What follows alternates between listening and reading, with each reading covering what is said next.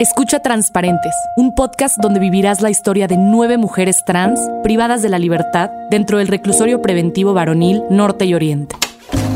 Queremos que nos escuches ya que no nos ves porque somos transparentes. Una producción original de Troop. Esto es el ABCD LGBT. En este podcast no se discrimina a nadie. ¿Sabes qué es el PrEP? No. Nada. Nada. ¿No sabías que es un medicamento que puede evitar que las personas se contagien de VIH si lo toman? No mames, ¿es en serio? No, no tenía ni puta idea. Y también el PEP es, una, es un medicamento que pueden tomar a alguien que se pudo haber eh, puesto en peligro. en peligro, lo puede tomar unos días después. Güey, eso está fatal que no lo sepa. El mundo del VIH se revolucionó con la llegada del PrEP una pastilla que se toma diario que evita el contagio del 99% en personas que están en riesgo de contraer la enfermedad. Si todo esto te sigue sonando a chino, hoy contaremos con un invitado que nos hablará y explicará con peras y manzanas el tema, para que no les vean la cara de what. Bienvenidos al ABCD LGBT, PrEP y PEP. Y recuerden que en este podcast no se discrimina a nadie. Ricardo Baruch Domínguez es activista e investigador con trabajo en salud y derechos humanos. Ha trabajado en diversas organizaciones de la sociedad civil como Youth Coalition for Sexual and Reproductive Rights y la Federación Internacional de Planificación Familiar. Ha sido consultor y asesor de organismos internacionales como el Fondo Mundial para la Lucha contra el SIDA, la tuberculosis y la malaria, el Fondo de Población de las Naciones Unidas y el Programa Conjunto de las Naciones Unidas sobre el VIH-SIDA. Es maestro en salud pública y doctor en ciencias por el Instituto Nacional de Salud Pública de México. Ha desarrollado diversas investigaciones en materia de salud de la comunidad LGBTIQ. Es también colaborador de medios de comunicación como Animal Político y Escándala, donde escribe sobre ciencia y derechos humanos. Bienvenido, Ricardo Baruch. Ricardo, bienvenidísimo a este programa, a este podcast. De verdad, para mí es un honor tenerte aquí y sobre todo hablando de este tema que como podrías escuchar, hay mucha gente que no tiene ni puta idea de que existe esto, ¿no? Y es además tan importante fuera de la comunidad y dentro de la comunidad. El otro día yo hablaba con mis mismos padres, ¿no? Que me decían, ¿cómo que existe el PrEP? ¿Cómo que existe el PEP? Y hay tanta falta de información. Entonces, bueno, qué mejor que tenerte aquí de invitado para hablar un poco de esto y poder esclarecer, ¿no? Y explicar qué es el PrEP y qué es el PEP. Entonces, empecemos primero que nada con qué es el PrEP. Bueno, pues muchas gracias Cristian por la invitación. La verdad es que estoy muy contento de estar aquí con ustedes. Eh, y efectivamente, a pesar de que llevamos ya más de cuatro décadas de que empezó la pandemia del VIH, seguimos con un montón de desinformación eh, o tenemos la información que se nos daba hace 20 años, ¿no? Por ejemplo, mucha gente hoy en día todavía siente que, más bien piensa que cuando alguien dice hoy vivo con VIH, significa me voy a morir en uno o dos años. O que, eh, ya sabes, como que todavía existen estos mitos de que la transmisión del VIH se da por mosquitos, por meterte en una alberca, por compartir los vasos. Y pues mucho menos sabemos, o sabe la población en general, digamos que de estos avances tecnológicos y científicos que se han dado en los últimos años y que realmente están cambiando la forma en la que la epidemia se comporta en el mundo, ¿no? O sea, tenemos mejores métodos de prevención, mejores métodos de detección y también mejores tratamientos que permiten que las personas, por ejemplo, que viven con VIH hoy puedan tener una vida completamente normal e indefinida, es decir, por pues como la esperanza de vida de una persona que no vive con VIH, pero pues esta información de repente se queda un poco en el nicho, ¿no? Entonces qué bueno que abramos estos espacios para platicar de este tipo de cosas. Respecto a PEP y la PrEP, resulta que son unos métodos de prevención del VIH que se basan en el uso de medicamentos. Hagan de cuenta que en el caso de la profilaxis post-exposición, la PEP es algo así como la pastilla del día siguiente, ¿no? La anticonceptiva. Sí, las que toman las mujeres después de haberse expuesto de que se rompió el condón o que no usaron un condón, ¿no? Más o menos. Exacto. La diferencia es que, por ejemplo, las pastillas anticonceptivas de emergencia solo es una o dos pastillas que se deben tomar en un lapso de 72 horas posteriores al acto. En el caso de la PEP o profilaxis post-exposición, es un tratamiento que dura un mes pero también tienen que empezarse a tomar en las primeras 72 horas después de un acto de riesgo. Ahora, la cosa es que, a diferencia de las anticonceptivas de emergencia, que tú puedes ir a la farmacia y las compras súper fácil, en este caso, por ser un medicamento bastante complejo y bastante caro, pues hay que pasar, digamos que por un proceso en clínicas muy específicas relacionadas con, con VIH para poder acceder a ella. Y además, pues tiene que haber un riesgo, digamos que real de transmisión de VIH, ¿no? O sea, que haya una sospecha fuerte de que en el acto que tuve pudo haber una, una transmisión. Entonces, este método, aquí en México, por ejemplo, está disponible sobre todo para personas que han sido víctimas de violencia sexual, sobre todo mujeres cisgénero, ¿no? O sea, por ejemplo, si yo soy una chava y me violaron en algún lugar, o sea, yo puedo ir a una clínica y decir, fui víctima de una violación, entonces me tienen que dar anticoncepción de emergencia y PEP. Pero si yo soy, por ejemplo, un chavo gay, una chica trans, y digo, tuve relaciones sexuales sin protección y quiero PEP, es difícil que me la den. Ok. O sea, y ahí es un, un problema que hemos estado como peleando bastante, porque a pesar de que nuestras comunidades tienen un riesgo más elevado de, de adquirir VIH, pues muchas veces no está disponible en los sistemas de salud. Entonces también ahí es donde digamos que nos toca seguir exigiendo para que haya mayor disponibilidad. Claro. Oye, y en cuestión del PrEP, o sea, en cuestión del PrEP, porque mucha gente hablaba de que, me acuerdo todavía, hace dos, tres años se hablaba mucho de que empezaba a llegar el PrEP a México, pero estaba disponible solamente a las personas que se dedicaban a la parte de sexoservidores y sobre todo que el PrEP más que nada empezó siendo parte de un medicamento que era parte del esquema que se les daba a las personas con VIH, ¿es así? Sí, la PEP es la profilaxis post, es decir, después. Y la PrEP es la profilaxis pre, es decir, antes. Ambos medicamentos eran, digamos que, medicamentos que se utilizaban para personas que ya viven con VIH, pero que se descubrió en algún momento que tenían también una función preventiva.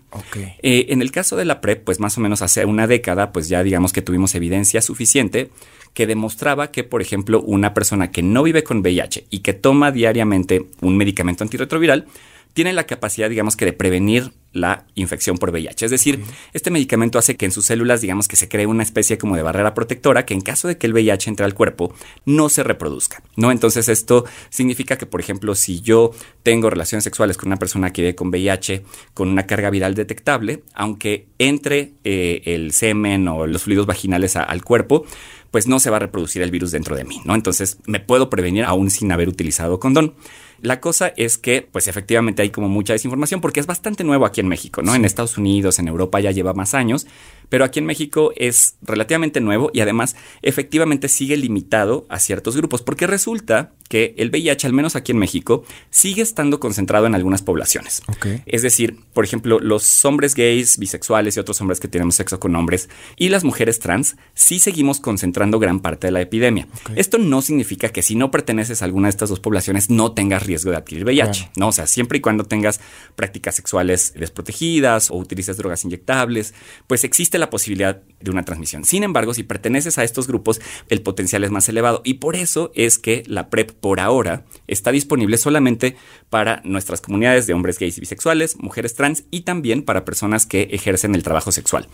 Porque, por ejemplo, si yo soy una chava heterosexual o un chavo heterosexual que solo tiene relaciones con parejas del otro sexo, mi riesgo es menos elevado tanto por cuestiones biológicas como por cuestiones epidemiológicas. Pero esto no significa que en el futuro pueda haber mayor disponibilidad para otras personas o que si alguien lo quiere usar, pues también pueda ir al sector privado a buscarlo. Claro. Ahora, yo he estado viendo últimamente que están empezando a entrar o hay una forma, eh, veo que los laboratorios están empezando a querer entrar ya en una forma más globalizada al mercado en México. ¿Es cierto eso? O sea, veo que ya hay una como campaña más grande que se está empezando a planear en México y en Latinoamérica en general. Yo entiendo que antes era un poco más costoso el poder pagar un tratamiento de PrEP y creo que ahora, bueno, ya hay marcas que pueden tener, no sé si es un similar, se podría decir un tratamiento similar. Eh, digamos que hasta hace unos años solo había un medicamento de patente, ¿no? Que estaba, digamos que certificado para funcionar como profilaxis preexposición. Pero una vez que pierde la patente, ya existe la posibilidad de que se creen medicamentos genéricos y por lo tanto, pues ya hay otros laboratorios que entran y por lo tanto el precio bajó y ya existe la posibilidad, pues para que más personas puedan adquirirlo. O sea, para que te des una idea, por ejemplo, antes este medicamento podía costar más de 8 mil, 9 mil pesos aquí en México. Un frasco para un mes. Es una pastilla que hay que tomarse todos los días. Pero hoy en día, digamos que ya se pueden conseguir conseguir por menos de dos mil pesos, mil quinientos, un frasco, que si bien no es accesible para todo mundo, pues ya permite que por lo menos cierto grupo de la población pueda acceder más a este. Pero también hay que mencionar que a través del sector público también ya existe una mayor disponibilidad de PrEP. No, no es que esté en todas las ciudades, tampoco está disponible para todo mundo, pero sí hay, ¿no? Entonces como que también eso es muy buena noticia para que tengas o no tengas recursos para pagarlo en el sector privado, pues también puedes acceder a él si crees que realmente lo necesitas, pues por tus prácticas sexuales, por el número de parejas que tengas, etcétera.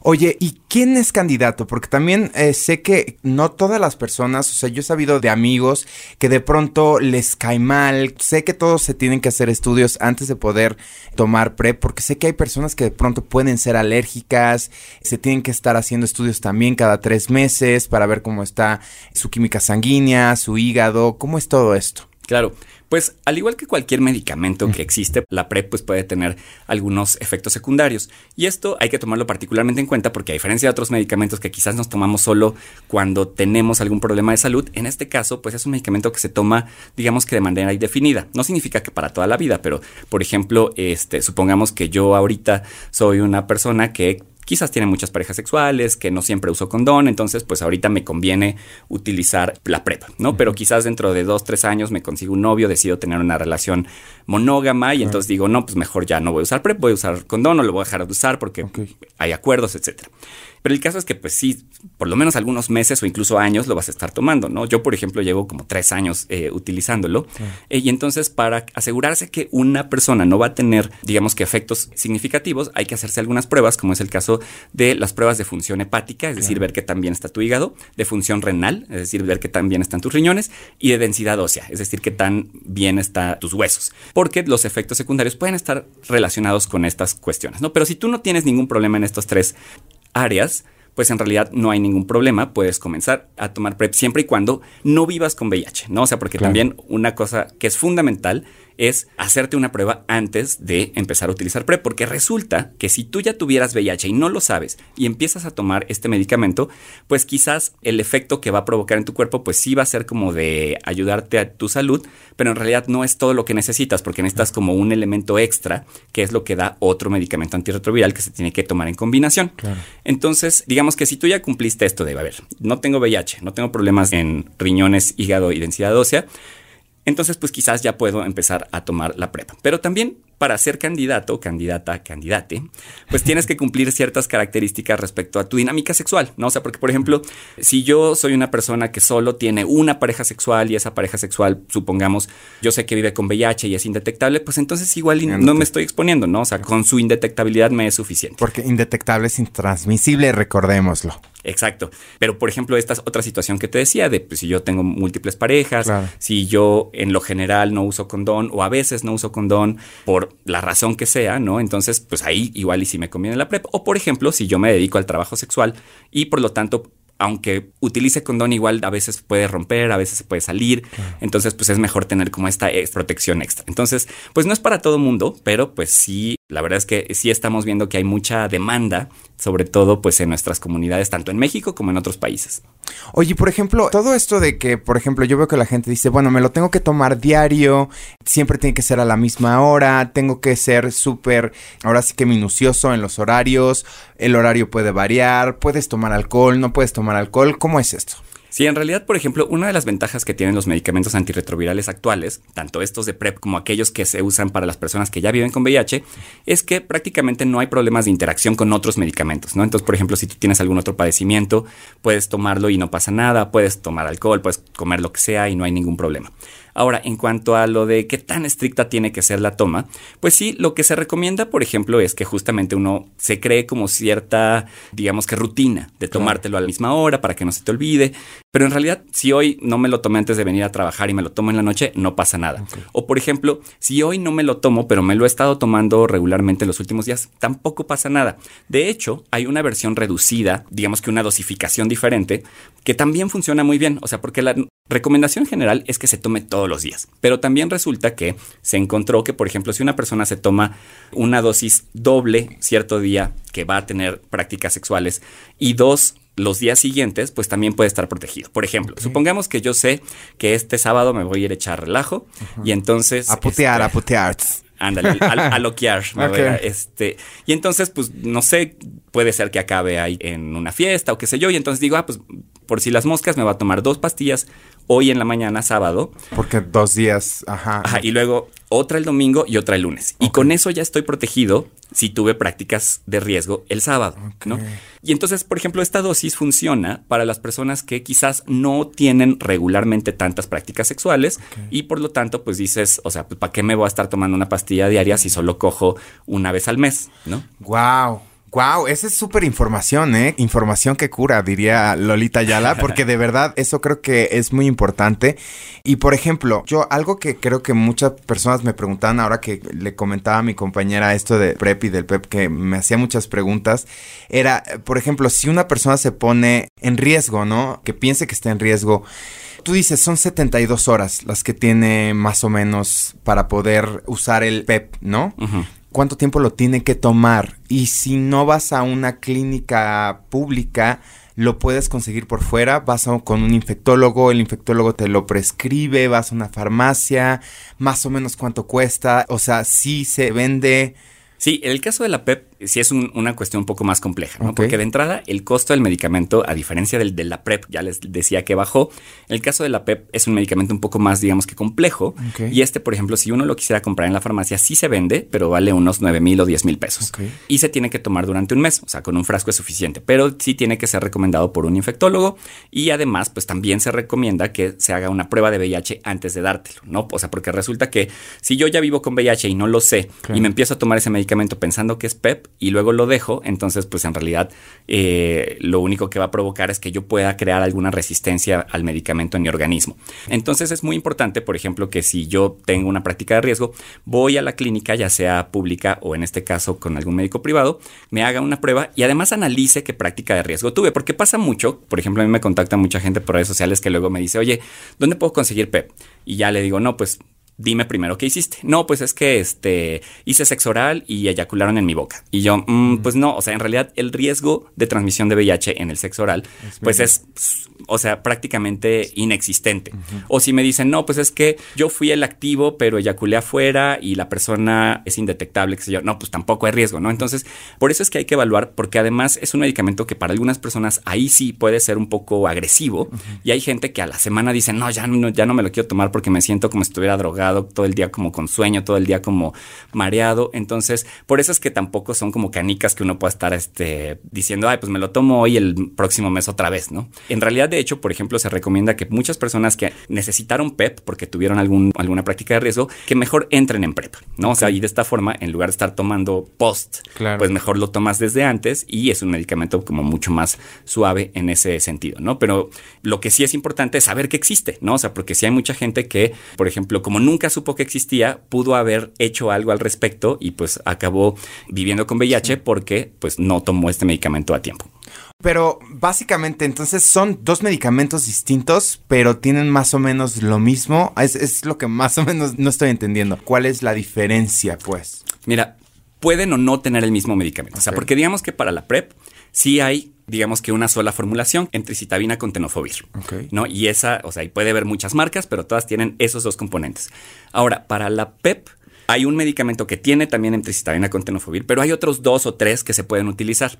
Entonces, muchas veces depende la disponibilidad que tenga eh, la clínica o la farmacia, ¿no? O sea, porque, por ejemplo, todos sirven igual. O sea, en el caso de la PEP, todos sirven muy bien. La diferencia es que, pues, algunos son un poco más baratos que otros, o a veces en la clínica solo tienen uno, y todos están bien, eh, pero no es el mismo medicamento, ¿no? Entonces, eso sí hay que dejarlo claro, porque, o sea, puede ser que uno de ellos sí, pero como te decía, no es solamente la emtricitabina con tenofovir, sino que tiene que tener un componente extra que es el Victegravir, o hay otras combinaciones también por ahí. Ah, ok, o sea, para que la gente no piense así de, ay, bueno, me prestas de tu PrEP para tomarme porque me ah, no le pida a un amigo que se puso en riesgo y entonces anden Exacto. mezclando medicamentos porque no tiene que ver uno con el otro, o sea, es bueno aclarar eso.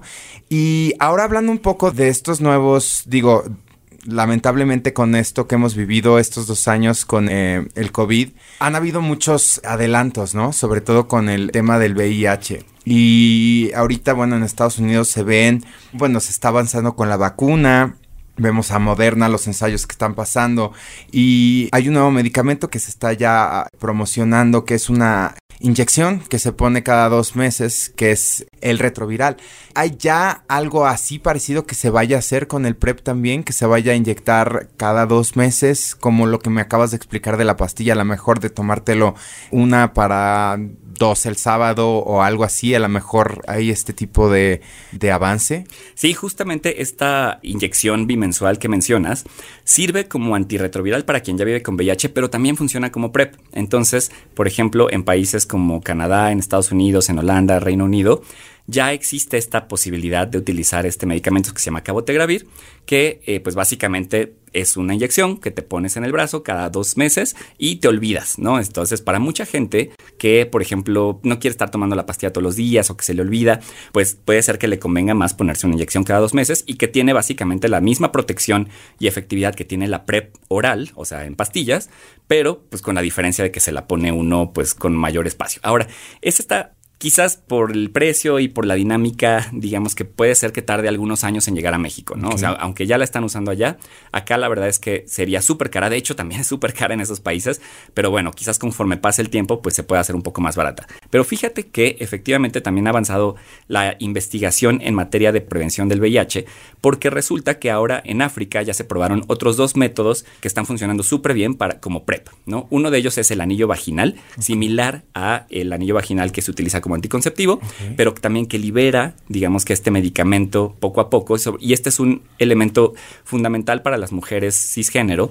Como sabemos, pues muchas veces por el machismo y por las cuestiones de violencia, pues ellas no pueden negociar el uso del condón de la pareja o, poderse proteger ellas bien, pero con el anillo, pues será mucho más fácil, ¿no? Y esto sobre todo en África, porque resulta que a diferencia de América Latina, donde les comentaba que la epidemia está mucho más concentrada en algunas poblaciones, en África la epidemia está muy concentrada en mujeres heterosexuales y sobre todo en mujeres jóvenes. Entonces, por eso es que allá sería tan importante. Y hay otro método de prevención que va a ser un implante subdérmico, también como los anticonceptivos, un tubito que te ponen debajo de la piel del brazo y resulta que durante tres años va a liberar este medicamento, igual que el anticonceptivo, que va a prevenir VIH. Y la diferencia es que, por ejemplo, este implante subdérmico también se lo van a poder poner los hombres, ¿no? O sea, porque el anticonceptivo, pues obviamente era solo para mujeres, pero este, pues también va a ser un gran avance porque, pues digamos que durante tres años nos podemos olvidar de todo esto. Wow, es, es un poco también como las hormonas, ¿no? Como las hormonas que se ponen las mujeres y también los hombres que se llegan a inyectar y, y todo esto para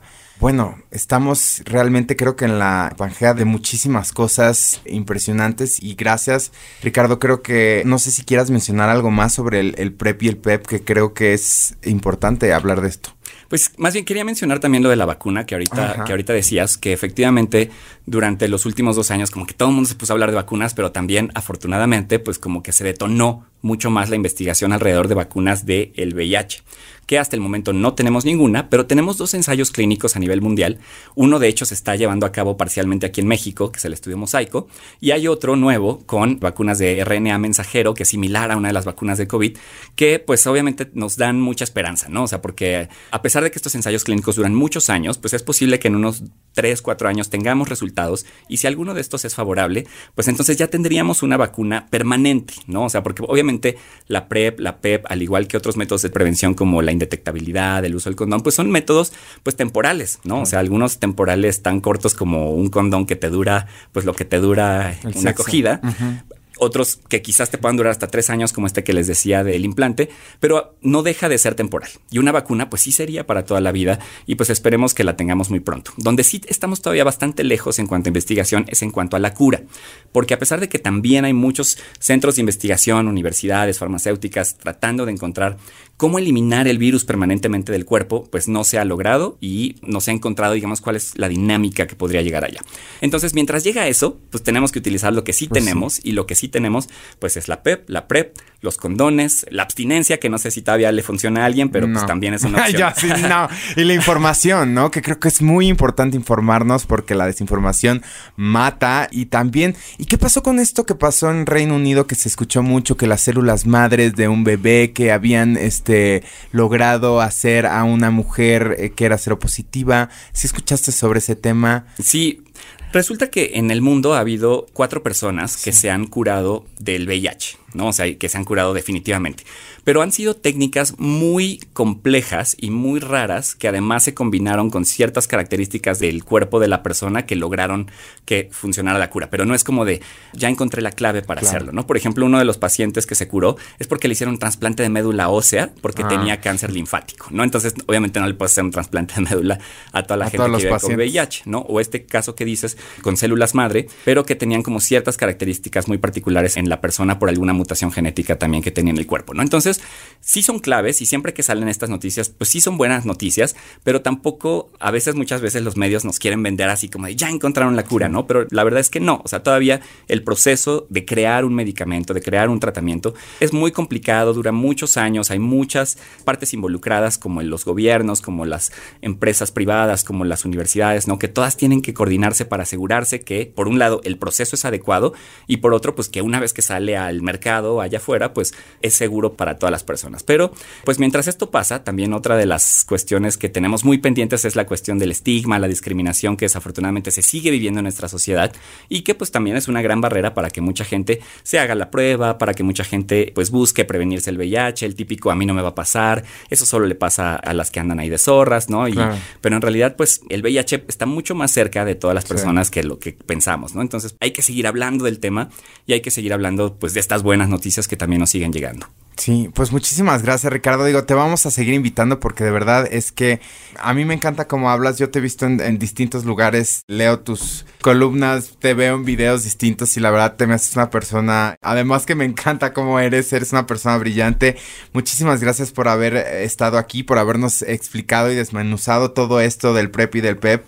Y pues gracias, gracias a todos ustedes que nos escucharon. Así que ya saben, chicos, chicas y chiques, que no les vean la cara de what con esto del PrEP y del PEP. Cuídense mucho, hay distintas formas. Y pues ya saben, recuerden que en este podcast no se discrimina a nadie.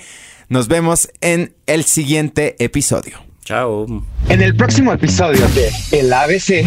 Las relaciones abiertas y el poliamor es lo mismo, no es lo mismo. A mí, Quique Galdeano, no me funciona la monogamia, Claro. ¿no? Hay que tener también un acompañamiento y pues quitarte muchas cosas que te han, nos han taladrado en la cabeza, que eso es, eso es lo correcto. Las conversaciones en este podcast representan el punto de vista de cada uno. Es algo muy personal. Tenemos la información, pero no es toda la verdad. Así que, por favor, los invitamos a respetar. Sabemos que hay mucha diversidad y muchas ideas, pero esto lo hacemos de corazón y sin afán de ofender a nadie. Así que, no chinguen. Besos. Cabe aclarar que ningún heterosexual fue lastimado en la grabación de este programa. Esto es el ABC de LGBT más. En este podcast no se discrimina a nadie. Una producción original de Troop.